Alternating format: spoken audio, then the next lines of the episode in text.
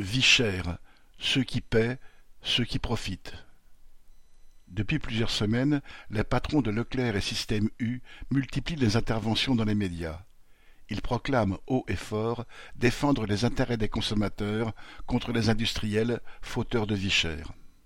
Tout cela est du bluff, car la réalité est que l'inflation, contrairement aux mensonges des uns et des autres, profite à plein aux industriels comme à la grande distribution.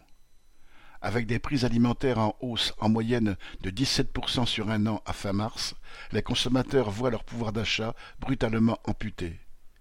Ils doivent dépenser plus tout en achetant moins, tandis que les industriels et les distributeurs encaissent les bénéfices. Il est sûr que les actionnaires des grands groupes industriels touchent le gros lot.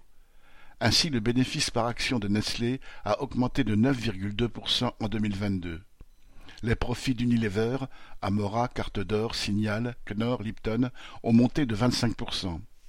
Quant à Procter, autre géant industriel avec des marques comme Gillette, Pampers, Monsieur Prop, Ariel ou Oral-B, il a pu gratifier ses actionnaires de 19 milliards d'euros de dividendes sur un chiffre d'affaires de 80 milliards. Pour gonfler les profits des gros industriels, l'inflation seule ne suffit pas.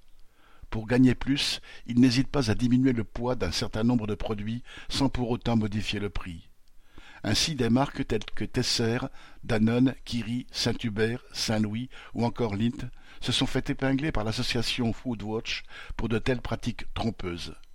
Comme exemple, le magazine Challenge cite l'eau gazeuse Vichy Célestin qui ôte 10 centilitres à certaines de ses bouteilles, ce qui équivaut à une augmentation de 28% au litre, ou encore un sirop de cranberry qui, avec un volume diminué de 20%, affiche 33% de plus au litre. De quoi avaler de travers. Tous les prix continuent d'augmenter alors que ceux de nombreuses matières premières sont à la baisse.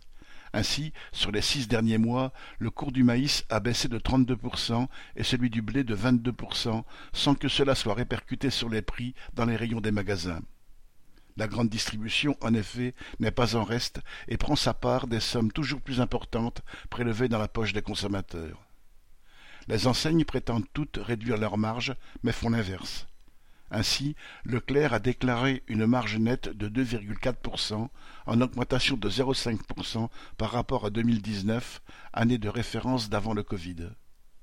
Entre 2018 et 2022, Carrefour a presque doublé sa marge nette sur son chiffre d'affaires. Ces augmentations se calculent sur des chiffres d'affaires astronomiques. Les travailleurs subissent cette inflation accélérée pendant que ces marges des grands groupes capitalistes font l'immense richesse de leurs actionnaires et propriétaires, tous classés au tableau des plus grandes fortunes. Philippe Logier